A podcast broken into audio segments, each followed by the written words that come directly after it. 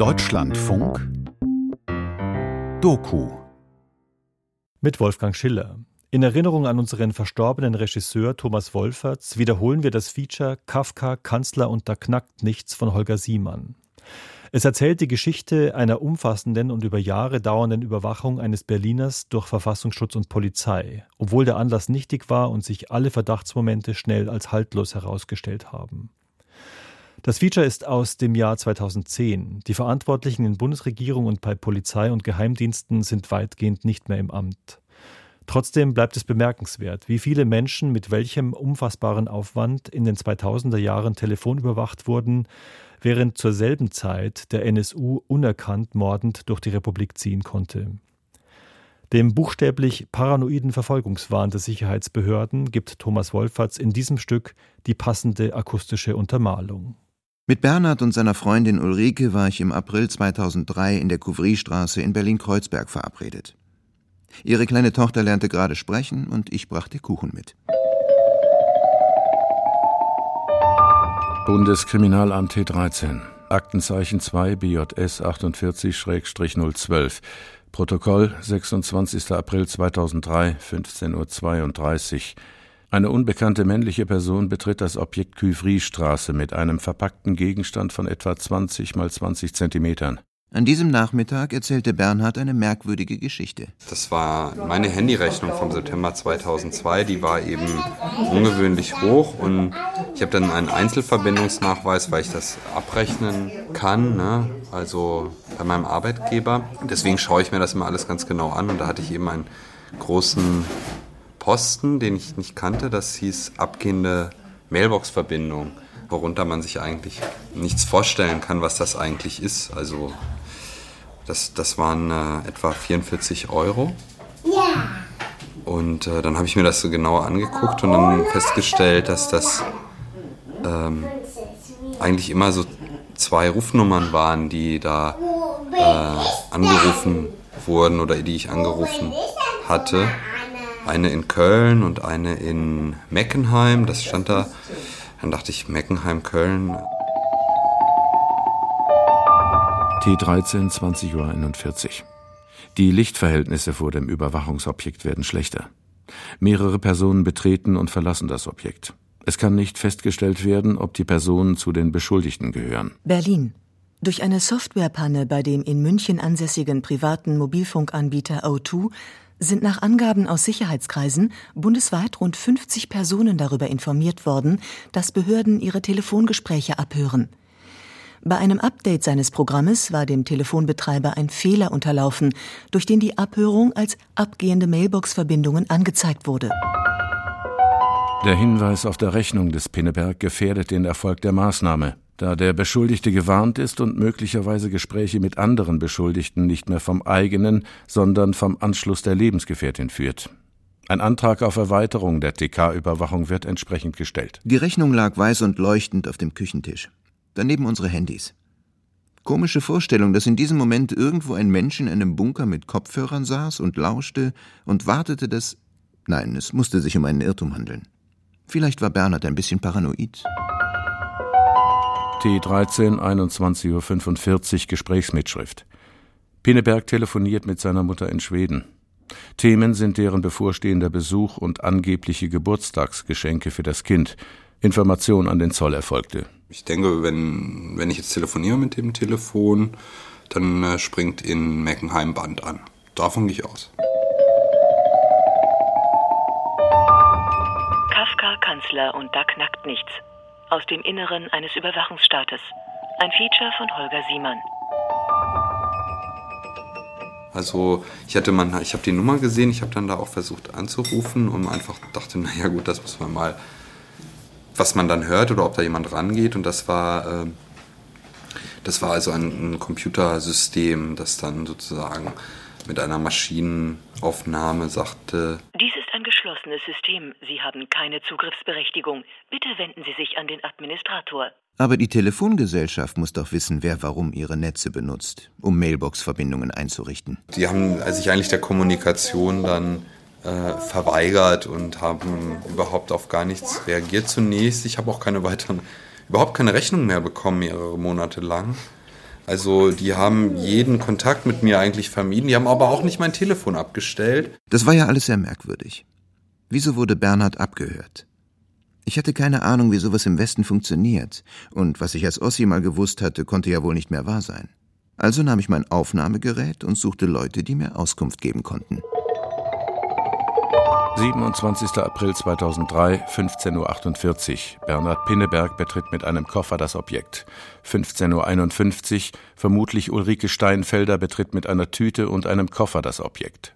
Sönke Hilbrands ist Vorsitzender der Deutschen Vereinigung für Datenschutz. Es gab romantische Zeiten, wo man tatsächlich äh, mit dem Kopfhörer am Telefonkasten bildlich gesprochen sitzen konnte als Polizeibeamter. Heute läuft das in der Praxis ganz überwiegend sinngemäß wie folgt. Wenn die Staatsanwaltschaft einen Anschluss überwachen lassen möchte, dann kennt sie ja die, die Anrufnummer, sie kennt zum Teil auch die Personen, die diese, Anschluss, die diese Anschlüsse zugeordnet sind. Sie erwirkt einen amtsrichterlichen Überwachungsbeschluss, der sich dann an den Provider richtet. Der Provider wird durch das Amtsgericht verpflichtet, der Polizei das Überwachen zu ermöglichen. Dieser Beschluss wird beim Provider vorgelegt, innerhalb kürzester Zeit, erstmal gefaxt und dann häufig im Original hinterhergeschickt, damit es authentisch ist. Und wenn der Beschluss gut ist, was nicht immer der Fall ist, dann äh, steht da auch eine klare Deadline drin, die nicht zu lange bemessen ist. Provider, das meint in diesem Fall Unternehmen, die Telekommunikationsdienste anbieten. Georg Ritter von Wagner ist Pressesprecher von T-Mobile und erzählt mir beim Café, dass seine Firma sich nicht aussuchen kann, ob sie mitspielt oder nicht. Es gibt äh, das Telekommunikationsgesetz. Das Telekommunikationsgesetz sagt, dass wir den Behörden Auskunft geben müssen, beziehungsweise behilflich sein müssen bei Auskünften, die die verlangen. Wenn also eine Behörde wie die Polizei oder die Staatsanwaltschaft bei einem Richter beantragt, dass eine Person, die verdächtigt wird, schwerst kriminell unterwegs zu sein, also sagen wir mal wegen Mord oder wegen Kindesmissbrauch oder dergleichen äh, Delikte verdächtigt wird, dann äh, wird ein Richter aufgefordert, eine Telekommunikationsüberwachungsmaßnahme anzuordnen. Diese Anordnung geht dann an die T-Mobile und unsere Leute sind gehalten, dieser Anforderungen Genüge zu leisten. Jede der mehr als 2000 Firmen, die als Betreiber von Telekommunikationsanlagen bei der Netzagentur gemeldet sind und Teilnehmeranschlüsse anbieten, ist verpflichtet, wie es im Gesetz heißt, auf eigene Kosten technische Einrichtungen zur Umsetzung gesetzlich vorgesehener Maßnahmen zur Überwachung der Telekommunikation vorzuhalten. Die Wortungetüme klingen, als könnte man damit jemanden erschlagen. Telekommunikationsüberwachungsmaßnahmen. Amtsrichterlicher Überwachungsbeschluss. Man kann es auch so formulieren. Nur wer abhören kann, darf mitspielen. Sollte sich dem einen oder anderen Mitarbeiter bei uns die Frage stellen, wieso denn eigentlich in diesem Zusammenhang, und wir gucken da schon genau drauf, dann hat das keine aufschiebende Wirkung in dem Sinne, das heißt also, wir müssen das vollziehen. Wir können dann Rekurs einlegen und dann beim Landgericht beantragen, dass die Anforderung des Amtsgerichts dann nochmal überprüft wird. Das hat hier und da Erfolg gehabt. Im Jahre 2005 ergingen laut einer Statistik des Bundesministeriums der Justiz 35.000 richterliche Anordnungen zur Überwachung von Telekommunikation.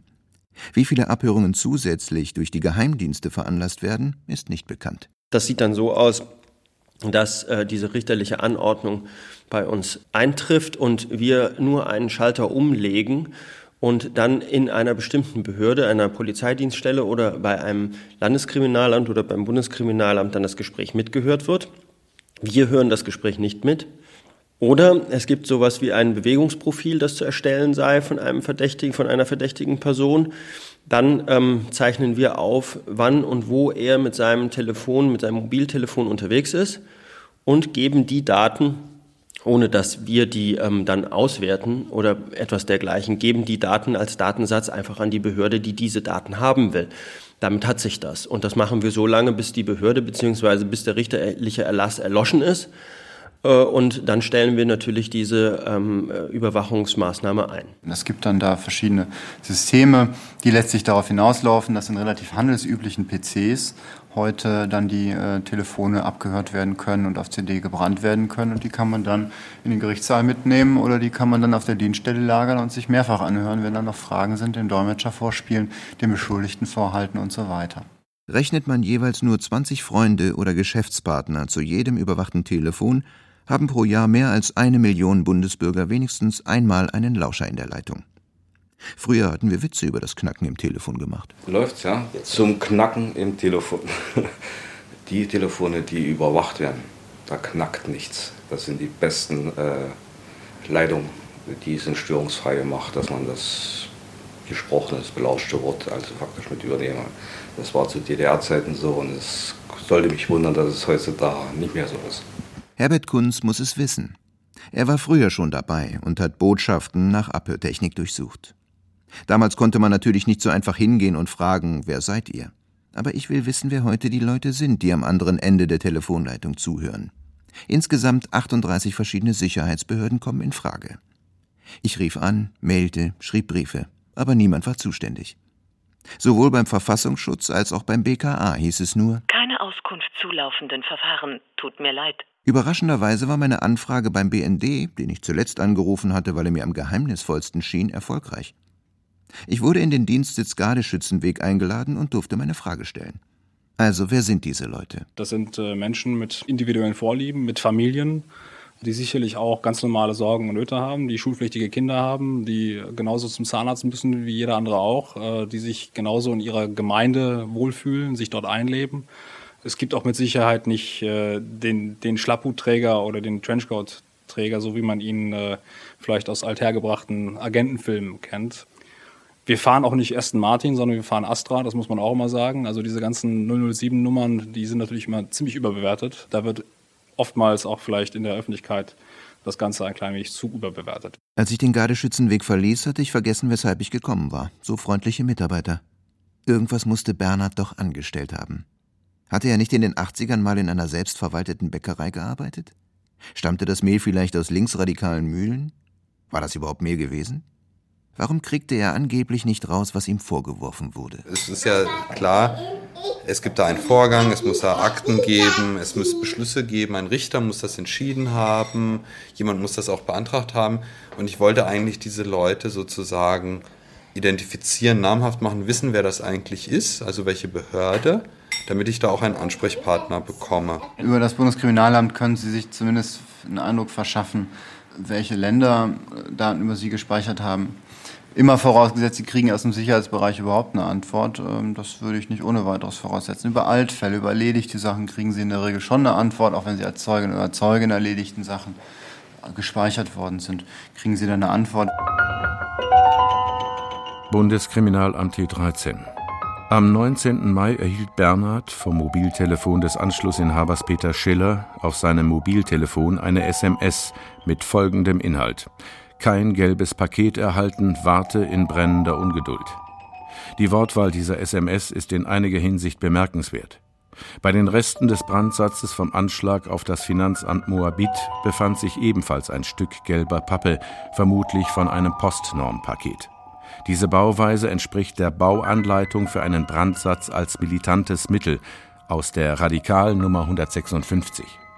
Dieser Text wird der militanten Gruppe zugerechnet. In diesem Zusammenhang erscheint ebenfalls die Wortkombination in brennender Ungeduld bemerkenswert. Ich habe dann eben meinen Rechtsanwalt gebeten, das in Erfahrung zu bringen, also bei den Behörden, die dafür überhaupt in Frage kommen. Ne? Das hat er dann auch getan.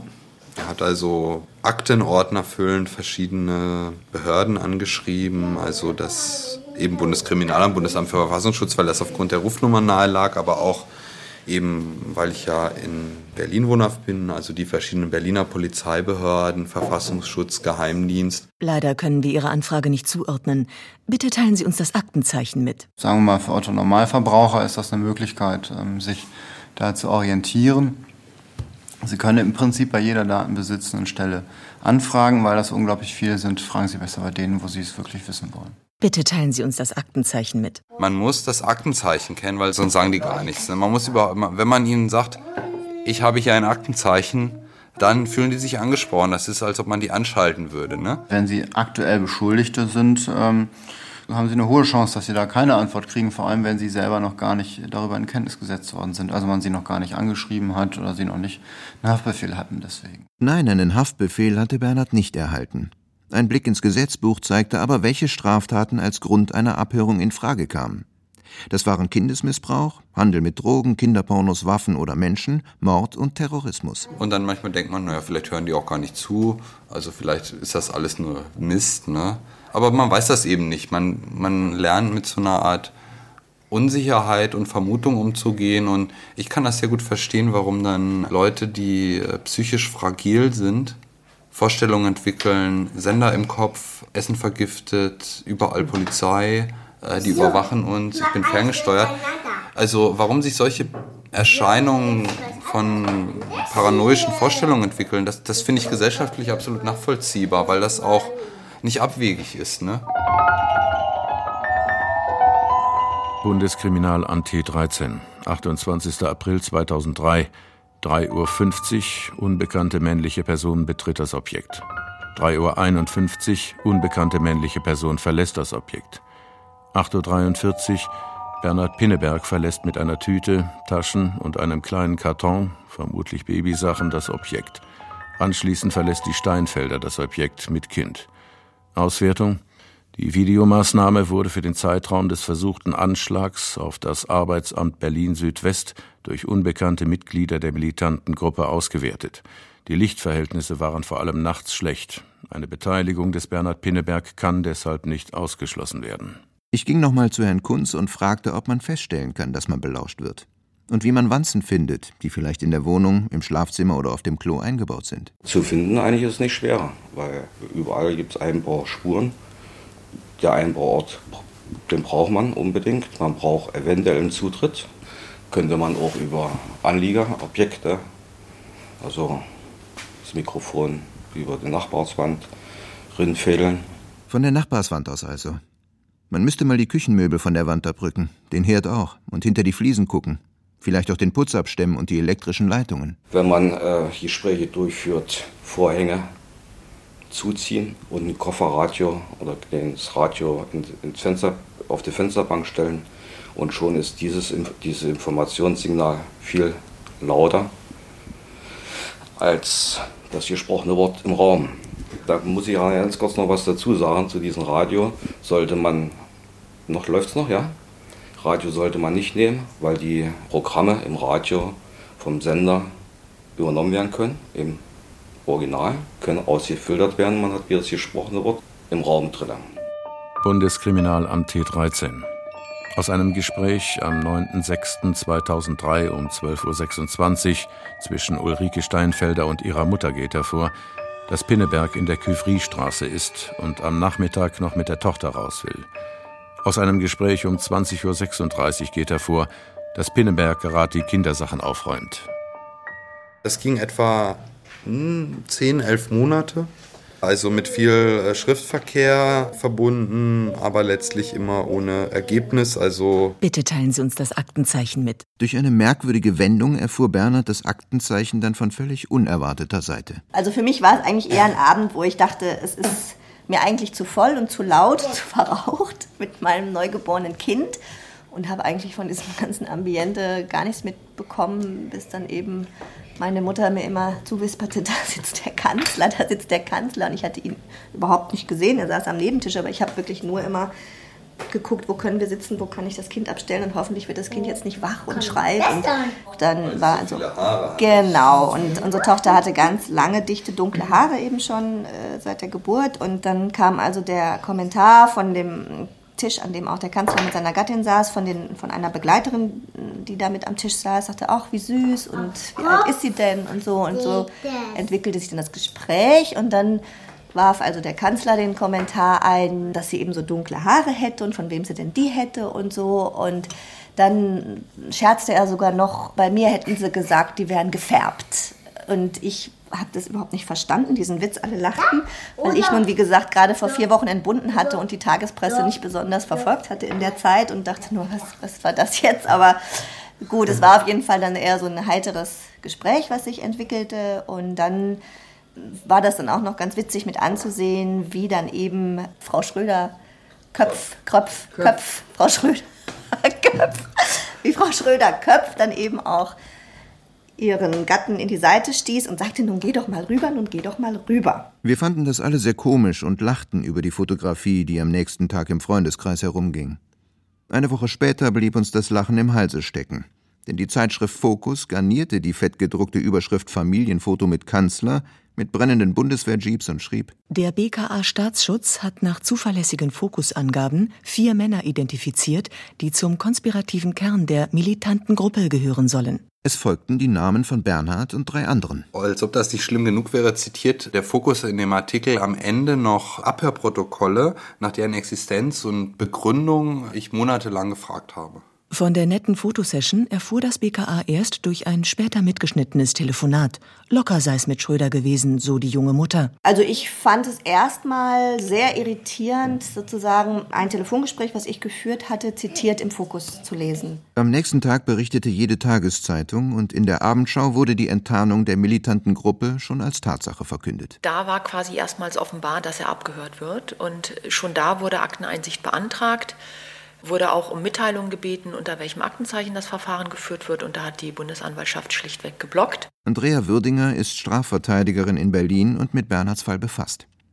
Ich frage sie, was man tun soll, wenn man beim Abendessen sitzt und im Fernsehen einen Bericht über sich selbst als gesuchten Terroristen sieht. Ja, wenn man meint, also die Verhaftung steht unmittelbar bevor, wendet man sich am besten erstmal an seinen Rechtsanwalt oder seine Rechtsanwältin unterschreibt dort eine Vollmacht, damit man nicht einfach nur verhaftet wird und es vielleicht längere Zeit dauert, bis man mit seinem Prozessbevollmächtigten in Kontakt kommt. Wir wohnten damals halt im vierten Stock und ich hörte quasi schon das Fußgetrappel im Treppenhaus und stellte mir halt behelmte, bewaffnete, vermummte Polizisten vor, die dann die Wohnung stürmen und ihn verhaften. Und es war halt so eine Horrorvision, weil ich ja nun auch wusste aus anderen Fällen, äh, dass auch eine Untersuchungshaft monatelang dauern kann. Und wie gesagt, wir hatten gerade ein sechs Wochen altes Baby und äh, es war halt so eine absolut beklemmende Vorstellung erstmal.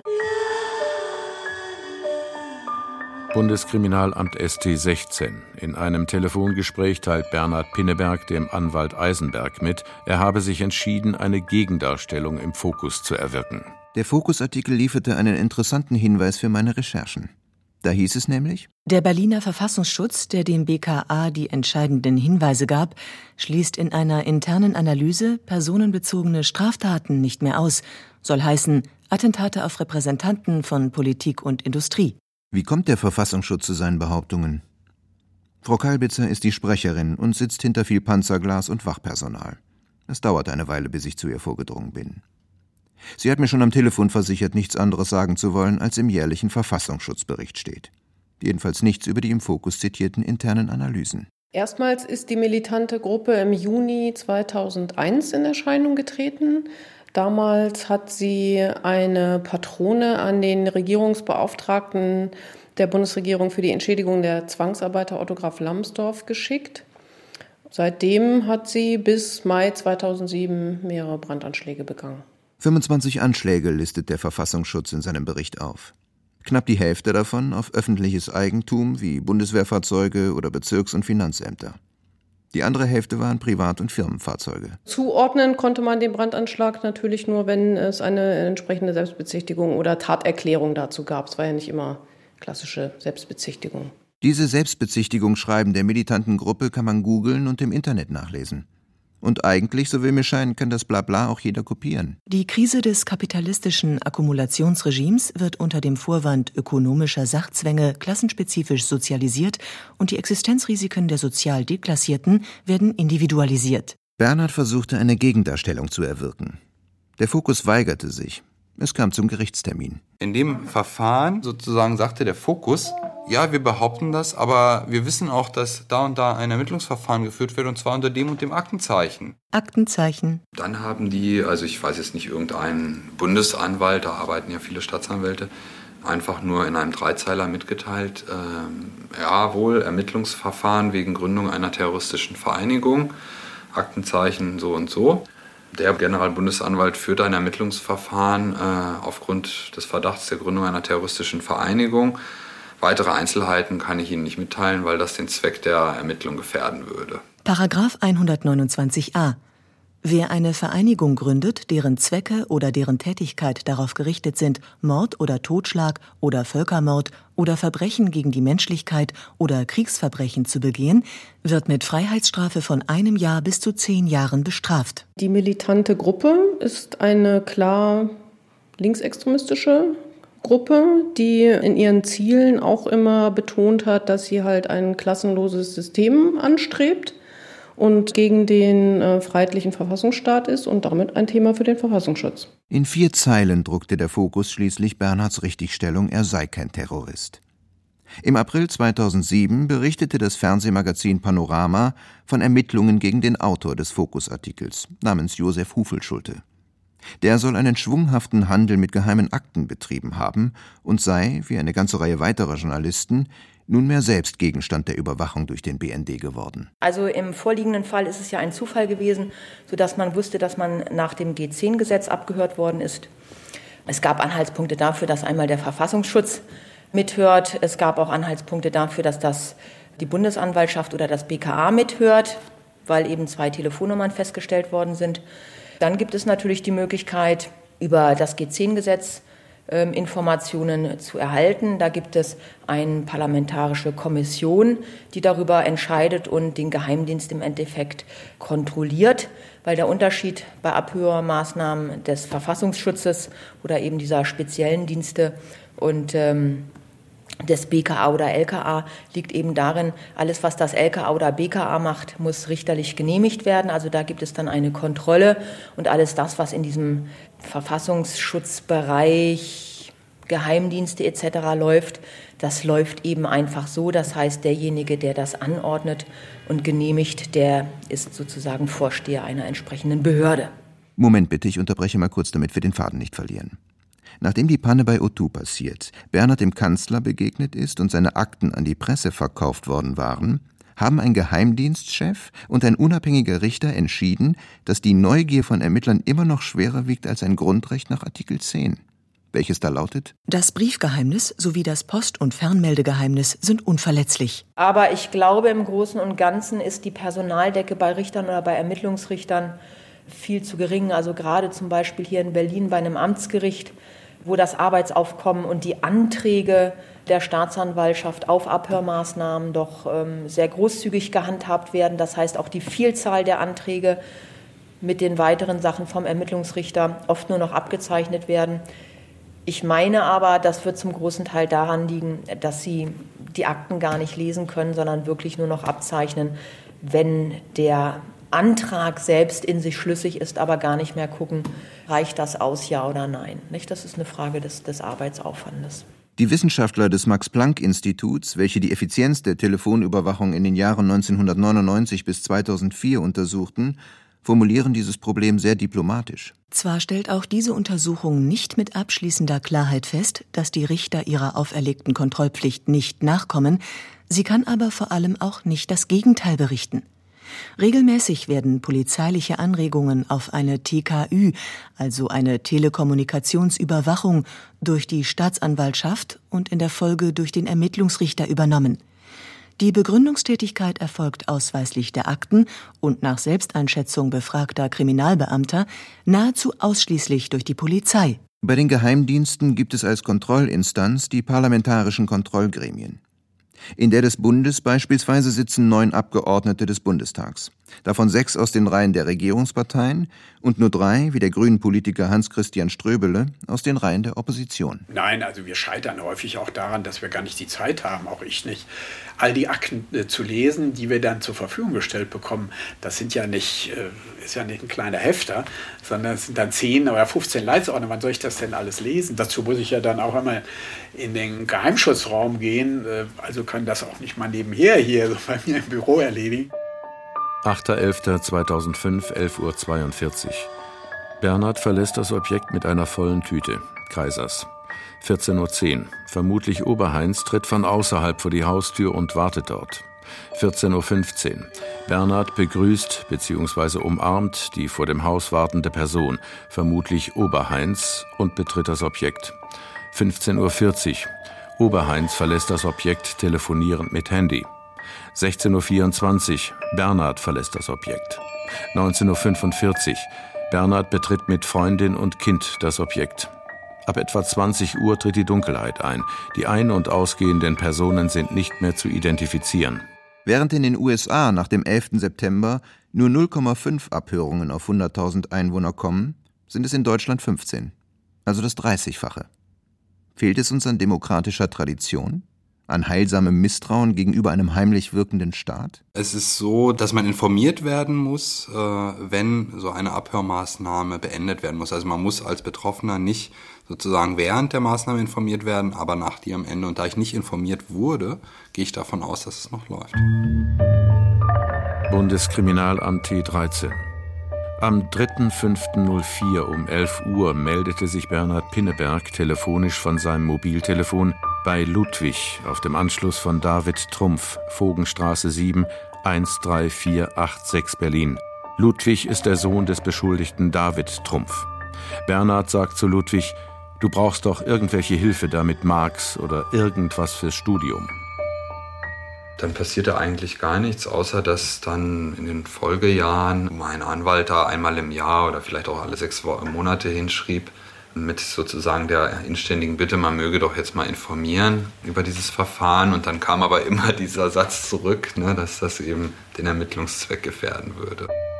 Dieses Gespräch gewinnt vor dem Hintergrund an Bedeutung, dass die Autoren auf Seite 2 des SBS zum Brandanschlag auf das Finanzamt in Berlin-Moabit ein Zitat aus Die deutsche Ideologie von Marx Engels verwendeten. Derzeit sind folgende Erklärungen zum Hintergrund des Gesprächs denkbar. Erstens. Ludwig benötigte tatsächlich für sein Studium Informationen zu Karl Marx und hat sich deshalb an Pinneberg gewandt. Ludwig dürfte dann gewusst oder zumindest vermutet haben, dass Pinneberg ihm wegen guter Sachkenntnis Informationen über Karl Marx geben kann. Zweitens. Es könnte sich um eine verklausulierte Anspielung auf das Zitat im SBS handeln. Das würde allerdings bedeuten, dass sowohl Pinneberg als auch Ludwig diese Anspielung verstehen und somit in die Hintergründe des Anschlags, der vier Tage später durch die militante Gruppe verübt wurde, eingeweiht waren. Der Sachverhalt kann augenblicklich nicht abschließend bewertet werden. Wir sind schon davon ausgegangen, dass naja, gut, dass das Telefon abgehört wurde, das wussten wir ja, ne, dadurch, dass diese Geschichte mit der Telefonrechnung gegeben hatte. Und wenn man das, dann kann man da ja auch davon ausgehen, dass das weiter getan wird. Und dann haben wir so abstrakt natürlich vermutet, dass vielleicht auch noch mehr gemacht wird, also Post kontrolliert oder vielleicht auch observiert. Aber uns ist da eigentlich nicht viel aufgefallen. Also und Ne? Man hört das ja nicht unbedingt, wenn das Telefon abgehört wird. Und, oder man bildet sich dann vielleicht ein, dass, weil die SMS spät kommen, dass das damit zu tun hat. Aber ob das denn so ist, das ist wahrscheinlich eher unwahrscheinlich. Und, äh so ging das bis zum 9. Mai 2007. Einen Monat vor dem G8-Gipfel in Heiligendamm ist die Polizei massiv gegen mutmaßliche Linksextremisten vorgegangen. In sechs Bundesländern durchsuchten 900 Beamte Wohnungen, Büros und Szenetreffs. Die Ermittlungen der Bundesanwaltschaft konzentrieren sich auf zwei militante Gruppen. Sie sollen Gewaltaktionen geplant haben. Die haben also um halb acht angerufen bei uns unter einem falschen Namen und haben gefragt, ob ich zu Hause bin. Ich war da gerade unter der Dusche und haben dann nachgefragt, ja, ob ich da bin und dann sagte meine Lebensgefährtin, ja, er ist da, es sollen später nochmal anrufen. Ja, und dann um acht haben sie dann hier an die Tür geklopft. Da war ich also gerade aus dem Bad gekommen mit dem Handtuch um die Hüften und habe dann da zur Tür, also wir haben ein, so ein Fenster an der Tür, da habe ich dann geschaut und äh, habe das dann gleich gesehen, dass das äh, Polizei ist. Ne? Bundesgerichtshof, Ermittlungsrichter. Beschluss vom 2. Mai 2007.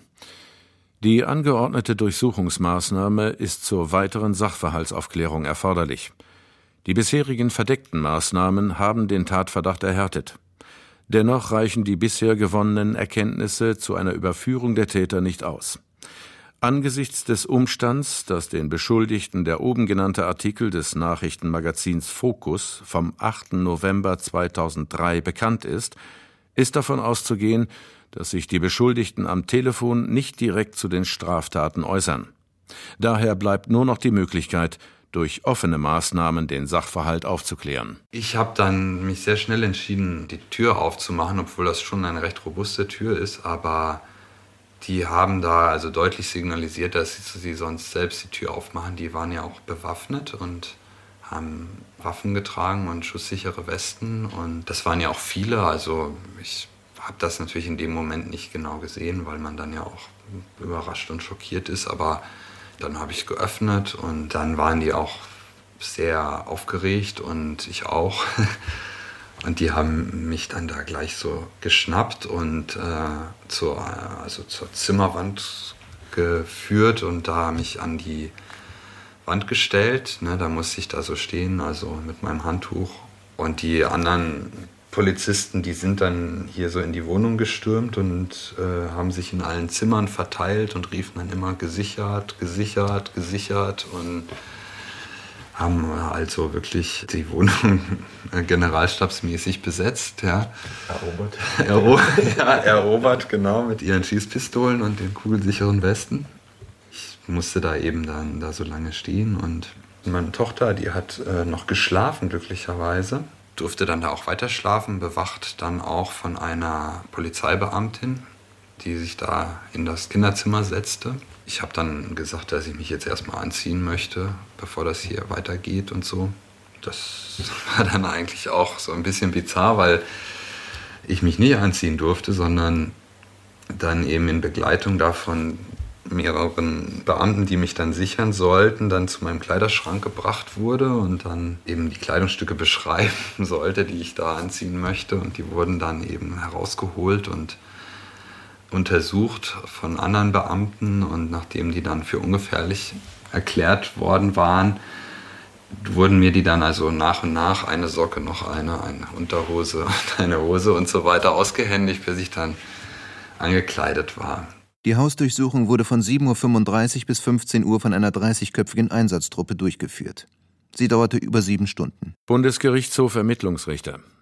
Die Durchsuchung wird gemäß 33 Absatz 4 StPO ohne vorherige Anhörung des Beschuldigten nach Paragraphen 103, 105 Absatz 1 usw. So zugelassen, zur Sicherstellung von Beweismitteln, insbesondere Selbstbezichtigungsschreiben, Adress- und Telefonverzeichnissen, Material und Anleitungen zum Bau von Brandsätzen sowie von anderen zur Begehung von Brandanschlägen erforderlichen Gegenständen und Unterlagen mein Computer und der Computer meiner Freundin und dann auch noch viele andere Computer, also alte abgelegte Geräte und auch dann solche Palm äh, Handhelds und verschiedene Handys und externe Festplatten, USB-Sticks und also im Prinzip wurde alles mitgenommen, was mit Strom geht. Und zuletzt wurde Bernhard einer erkennungsdienstlichen Behandlung zugeführt. Dann kam eben eine neue Truppe, die dann wiederum sehr, sehr aufgeregt waren und also mich dann aus der Wohnung mit Handschellen und 15-köpfiger Begleitung bis zu einem Gefangenentransporter gebracht haben, wo ich dann in so einen kleinen Metallschrank Platz nehmen musste und dann zum Landeskriminalamt gefahren wurde. Ja, da wurde ich dann fotografiert, gemessen und Fingerabdrücke wurden genommen, so eine Kartei angelegt. Ne? Und dann hat eine Beamtin des Bundeskriminalamts äh, dann so ein Protokoll aufgesetzt und äh, mich dann gefragt, ob ich mich zu der Sache äußern wollte. Und dann habe ich gesagt, dass ich das nicht möchte. Und dann nach, konnte ich dann nach Hause gehen.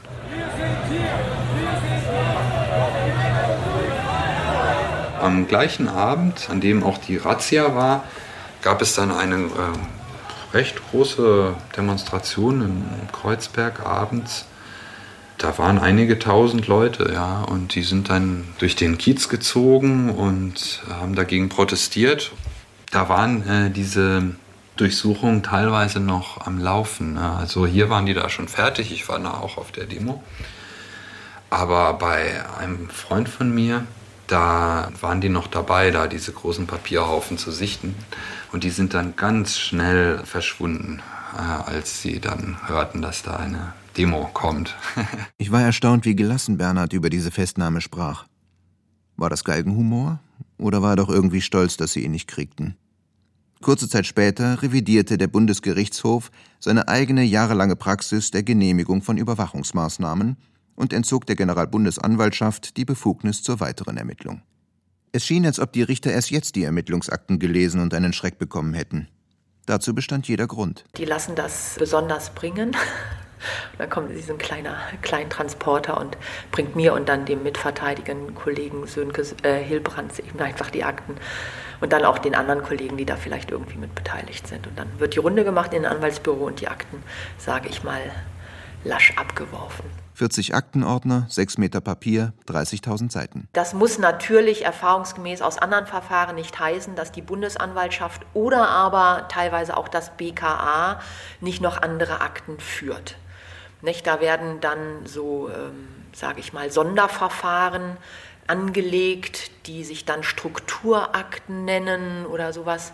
Und da wird dann oft gesagt, dass diese Akten vielleicht einen anderen Komplex und nicht die betroffenen Angeklagten betrifft und die werden dann eigentlich äh, sozusagen zurückgehalten. Zum Teil sind da ja dann auch so Beobachtungen geschildert oder auch recht detailliert. Äh, und daraus geht dann schon hervor, dass die dann meinetwegen in der Kneipe am Nebentisch saßen. Das gab es da in einem so einem Protokollauszug, wo sie also sich da so saßen und die Ohren gespitzt haben, um da auch zu hören, was wir da sagen. Und das ist ihnen auch nicht so ganz gelungen, weil das ja auch sehr laut war in der Kneipe oder dann natürlich, weil äh, die das ja auch mit den Videoaufnahmen gemacht haben, dann fragt man sich natürlich schon, wo sind denn jetzt diese Kameras wohl? Na, die müssen ja nach den Schilderungen ungefähr da sein, weil man ja äh, die Protokolle aus den Protokollen lesen kann, was auf den Kameras zu sehen ist und daraus kann man ja schließen, von wo das gefilmt wird. Ne? Und da läuft man natürlich dann schon auch auf der Straße herum, wenn man nach Hause kommt und denkt, naja, wo könnte das denn jetzt versteckt sein? Ne? Arbeitskollegen und ihre Telefone wurden ebenso überwacht wie Freundinnen und Eltern. Den Ermittlern entgingen weder Privatreisen noch Buchkäufe. Kein Essen mit Freunden, kein Gang zur Toilette und nicht die Besuche mit der Tochter auf dem Spielplatz. Aber dass sie nichts fanden, konnte sie nicht davon überzeugen, ihren Verdacht einfach fallen zu lassen. Bundeskriminalamt T13, Aktenzeichen 2 BJS 48-012, 8.11.2005. Pinneberg betrat um 18.05 Uhr zusammen mit seinem Kind das Objekt Küfristraße. Er verließ es am 9.11. zusammen mit seinem Kind um 8.56 Uhr. Eine unmittelbare Tatbeteiligung des Pinneberg am Anschlag ist ausgeschlossen, es sei denn, er hat das Objekt in der Nachtzeit unbemerkt verlassen und betreten. Also eine Sache, die, über die ich äh, ganz schön gestaunt habe, das waren zwei Ordner, die hießen Finanzermittlung, in denen also wirklich alle Banktransaktionen der letzten 15 Jahre meines Lebens aufgeführt und analysiert waren und dann zum Teil auch nachgeforscht worden war. Ähm, wer Empfänger von Überweisungen war oder wer eine Bareinzahlung bei irgendeinem Bankinstitut vor zwölf Jahren vorgenommen hat. Das wurde dann alles ermittelt, ja. Und das fand ich schon also einigermaßen erschreckend. Was ich auch erschreckend fand, das war die Videoüberwachung. Also, dass man sich bewusst wurde, dass man eben jeden Tag gefilmt wird seit äh, über zehn Jahren. Ja? Und dass das dann eben auch so ganz kleinteilig immer ausgewertet wird. Ne? Und ja, das fand ich auch erschreckend. In den Akten findet sich eine Begründung des Ermittlungsrichters beim Bundesgerichtshof für die Abhörungen. Das ist die Antwort auf meine wichtigste Frage. Wie nämlich Bernhard in die Mühlen geraten ist. Der Verdacht, dass die Beschuldigten Gründer der terroristischen Vereinigung sind, beruht auf dienstlichen Erkenntnissen, wonach diese drei Personen schon seit Ende der 80er Anfang der 90er Jahre des letzten Jahrhunderts als Aktivisten innerhalb der autonomen antiimperialistischen Szene aufgefallen sind. Einem Artikel in der linksradikalen Zeitschrift Interim zufolge hat einer von ihnen am 15. März 2000 unter dem Decknamen Antonio an einer Versammlung teilgenommen, die sich als runder Tisch der Militanten bezeichnete. Antonio äußerte sich im Einzelnen zum Aufbau zündzeitverzögerter Brandsätze. Eine textvergleichende Analyse seiner Äußerungen erbrachte zahlreiche Parallelen in Argumentation und Diktion zu Grundsatzpapieren der terroristischen Vereinigung Militante Gruppe. Am 22. September 2008 wurde Bernhard darüber informiert, dass das Verfahren gegen ihn beendet sei. Kurze Zeit später machte einer der Ermittler vor dem Kammergericht Berlin in einem anderen Verfahren eine verblüffende Aussage. Das BKA selbst habe mit dem Ziel, Terroristen aus der Deckung zu locken, mit fingierten Artikeln in der Zeitschrift Interim an der Militanzdebatte teilgenommen. Sind damit die eigentlichen Schuldigen entlarvt? Ich kann nur feststellen, seitdem hat es keine Anschläge bzw. keine Selbsterklärungen mehr gegeben. Ich suchte jemanden, der meine Fragen beantwortet. Sie hatten angerufen wegen der militanten Gruppe? Ja. Wir können dazu leider keine Auskunft geben. Es handelt sich ja um ein Verfahren, das nicht abgeschlossen ist. Doch, doch. Die Geschichte, die wir erzählen, handelt von einem jungen Mann, dessen Verfahren abgeschlossen ist. Aber es gibt ja noch Verfahren, die nicht abgeschlossen sind. Verstehe. Solange Sie ermitteln, brauchen Sie keine Fragen beantworten. Zur Arbeit des Verfassungsschutzes geben wir sowieso keine Auskunft. Wir sind ja ein Geheimdienst. Ich glaube, Sie wollen nur nicht darüber reden, weil Ihnen die ganze Sache peinlich ist. Nein, es ist uns nicht peinlich. Ich würde gerne einen Originalton fürs Radio haben, dass Ihnen das nicht peinlich ist und dass Sie keine Auskunft geben. Nein, das machen wir nicht. Dann muss ich unser Gespräch nachstellen. Wenn Sie das mit Ihrem journalistischen Ethos vereinbaren können? Weder Innenminister Schäuble noch Verfassungsschutzpräsident Fromm, weder die Generalbundesanwältin noch BKA-Chef Zierke wollten mit mir über ihr berufliches Ethos reden oder erklären, warum sie aus einer Mücke einen Elefanten gemacht hatten. Der ehemalige Generalbundesanwalt Kai Nehm blieb vorsichtig, aber er versuchte wenigstens eine Erklärung. Was Sie meinen, ist wahrscheinlich die Ermittlungsbefugnisse. Und die hängen nun wieder an den materiellen Delikten. Sie dürfen bei einer Verfolgung einer kriminellen oder terroristischen Vereinigung im Staatsschutz, haben Sie wesentlich mehr Befugnisse beim Abhören, beim Durchsuchen, beim sogenannten Lauschangriff in Wohnungen. Also das ist der dritte Aspekt, den man dabei berücksichtigen muss, dass sie ein ganz anderes Feld von Befugnissen haben. Die Geheimdienste haben fast 20.000 Mitarbeiter in 38 verschiedenen Behörden und verbrauchen im Jahr circa eine Milliarde Haushaltsmittel. Und Befugnisse sind sozusagen der Treibstoff, der diesen Apparat am Leben hält.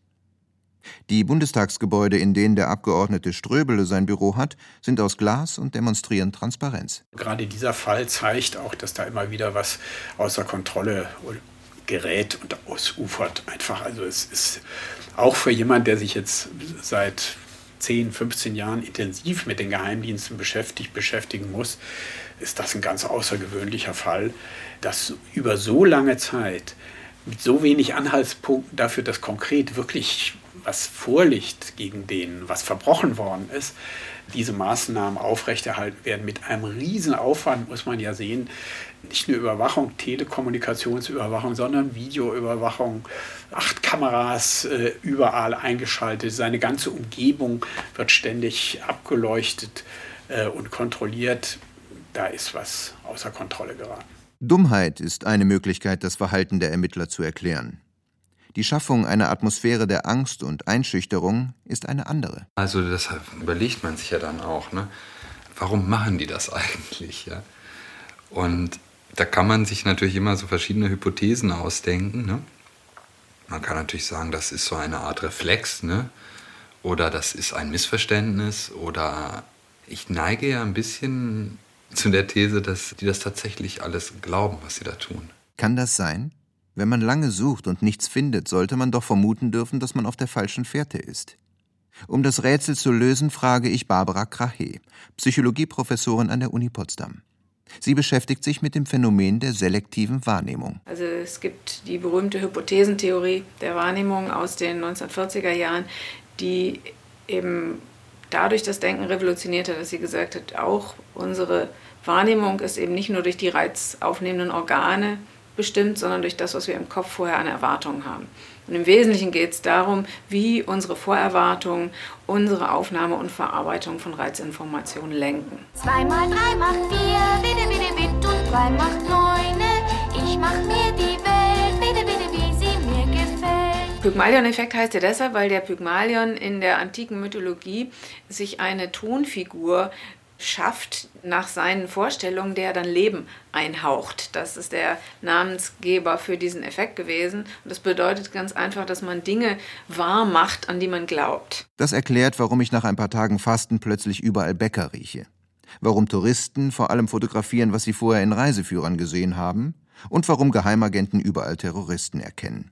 Mit dem einen Unterschied, dass es bei letzteren um Profis geht, die es eigentlich besser wissen müssten. Natürlich wissen wir auch aus der Wissenschaft, dass es selektive Wahrnehmung gibt. Dass es zum Beispiel nicht gut ist, wenn Experimentatoren die Hypothesen kennen, die sie mit ihren Experimenten bestätigen wollen. Deswegen gehört es ja zum Standardkanon des Forschungsprozesses, dass diejenigen, die Daten sammeln, blind sein müssen gegenüber den Hypothesen. Das ist zum Beispiel in der Medizin so. Sie kennen sicher diese Doppelblindversuche, dass weder der Patient noch der Arzt wissen, welches Medikament etwa äh, der Patient jetzt bekommen hat. Also diese Erkenntnis, dass man von seinen Vorerwartungen geleitet wird, das gilt auch für die Wissenschaft. Aber die Wissenschaft reflektiert das und zieht dann eben Mechanismen ein, die dem entgegenwirken sollen. Beim Studium der Akten fiel mir auf, dass nur von Internet, Videoüberwachung, Mobiltelefonen, nicht aber von Wanzen hinter Fußleisten platzieren oder vom Briefpostöffnen die Rede war. Sind unsere geheimen Jungs so vernarrt in ihr technisches Spielzeug? Da gab es ja zunächst, also nehmen Sie mal die Online-Durchsuchung, Bereiche, wo man gar nicht wusste, wie man rechtlich damit umgehen sollte. Was ist das eigentlich? Ist das eine quasi Telefonüberwachung? Nein, ist es auch nicht richtig. Wenn ich jetzt einen Trojaner irgendwo hinsetze, der dann alles mir rüberspielt, was der Mensch da oder auf dem Computer gespeichert ist oder behandelt wird, das ist ja mehr als eine Telefonüberwachung. Da musste man erst auf die Idee kommen und das Bundesverfassungsgericht hat das ja in einer ganz zentralen Entscheidung als neues Grundrecht quasi erfunden und hat gesagt, nein, da, es gibt da nochmal einen ganz persönlichen Bereich, der muss ganz besonders geschützt werden nach der Verfassung und hat ja das auch aus der würde des Menschen, aus dem Schutz der Würde des Menschen hergeleitet. Da muss man jetzt genau aufpassen und muss technischen Möglichkeiten, die es ja immer wieder gibt, ich bin da meistens völlig überfragt, aber ich nehme das dann zur Kenntnis, technischen Möglichkeiten nutzen, um das in den Griff zu bekommen. Kurz gefasst, Polizei und Geheimdienste nehmen, was sie kriegen. Solange Bürger, Gesetzgeber und Verfassungsgericht die Breschen in der Verteidigungsfront ihrer Rechte, die durch moderne Kommunikationstechniken entstehen, nicht schließen. Also wir werden gegen diese ganzen Maßnahmen klagen, sowohl gegen den Verfassungsschutz als auch gegen das Bundeskriminalamt. Obwohl dann wieder die gleichen Richter entscheiden? Da ist mittlerweile meine Erfahrung, dass sehr schnell mal äh, Telefonüberwachungen beschlossen werden oder Durchsuchungsmaßnahmen.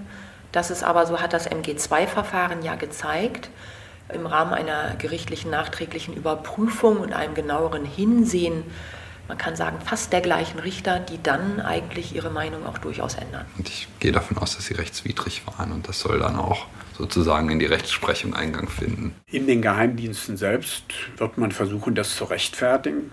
Hier kommt ja noch dazu, dass hier offenbar versucht worden ist, und zwar nicht nur versucht, sondern auch erfolgreich betrieben worden ist, dass der Geheimdienst, die Strafverfolgungsbehörden, die ja eigentlich völlig unabhängig davon agieren müssten, nicht nur angeleitet hat, sondern geradezu angewiesen hat, ihr müsst jetzt weitermachen, ihr müsst die Strafverfahren auch weiterführen. Das Bundeskriminalamt, die Ermittlungsbehörden, die Bundesanwalt war ja offenbar immer zwischenrein immer mal der Meinung, eigentlich äh, haben wir nichts, finden nichts, ist da nichts möglicherweise. Und dann sagt der Geheimdienst aufgrund von Erkenntnisquellen, die sie offenbar denen wiederum nicht geben, nein, nein, äh, wir sagen euch, da ist was dran, macht weiter, macht weiter, ihr dürft das auf gar keinen Fall einstellen. Also ich glaube, dass die öffentliche Diskussion sich darüber wieder erhitzen wird, dass das so nicht geht, aber dass die Bundesanwaltschaft, die ja immer in den ganzen Ermittlungen ein sehr, sehr weites oder sehr großes Gewicht hat, ja, dass die weiterhin quasi ihre flächendeckende Überwachung und ihre Großzügigkeit in der Annahme eines dringenden Tatverdachtes oder auch eines Anfangsverdachtes ja schon immer sehr, sehr großzügig bleiben werden.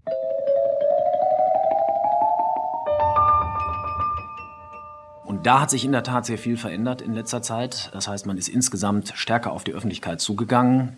Wir haben inzwischen beispielsweise einen BND-Shop, der wird, so denn äh, alles planmäßig weiter verläuft, in circa drei, vier Jahren auch endgültig in der neuen Liegenschaft an der Chausseestraße dann geöffnet werden für die Öffentlichkeit. Und dort kann man schon das ein oder andere mit Augenzwinkern, denke ich, äh, kaufen, was so ein bisschen doch dazu beiträgt, den BND als das äh, erscheinen zu lassen, was er auch tatsächlich ist, nämlich eine Behörde mit einem besonderen Auftrag, die sich aber nicht äh, hinter hohen Mauern verschanzen muss.